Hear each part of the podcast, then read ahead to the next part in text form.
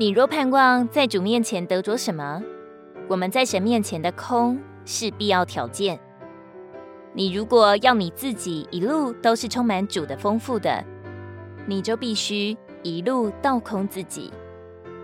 空的经历是越过越深的，所以你不能说你已经空到极点了，空到再也不能空了。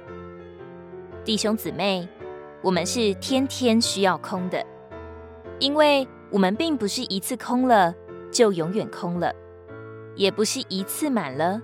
就永远满了。我们对于自己的认识，必须是越过越深的；对于主的丰富的认识，也必须是越过越深的。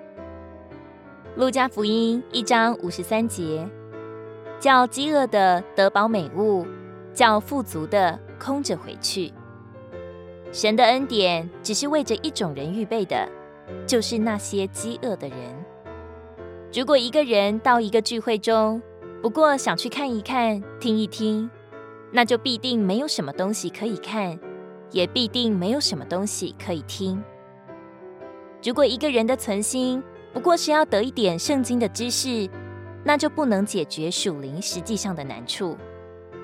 我们必须里面是有迫切的需要的，是抱着一个心愿，一定要遇见神的这样的人。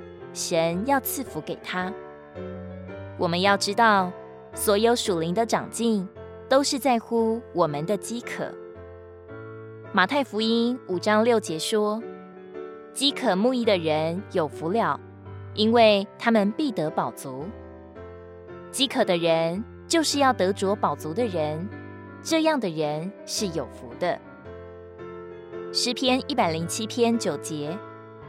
因他使干渴的人得以满足，叫饥饿的人得饱美物。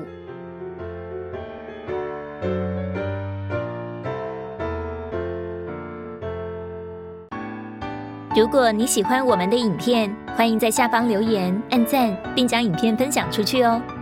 天天取用活水库，让你生活不虚度。我们下次见。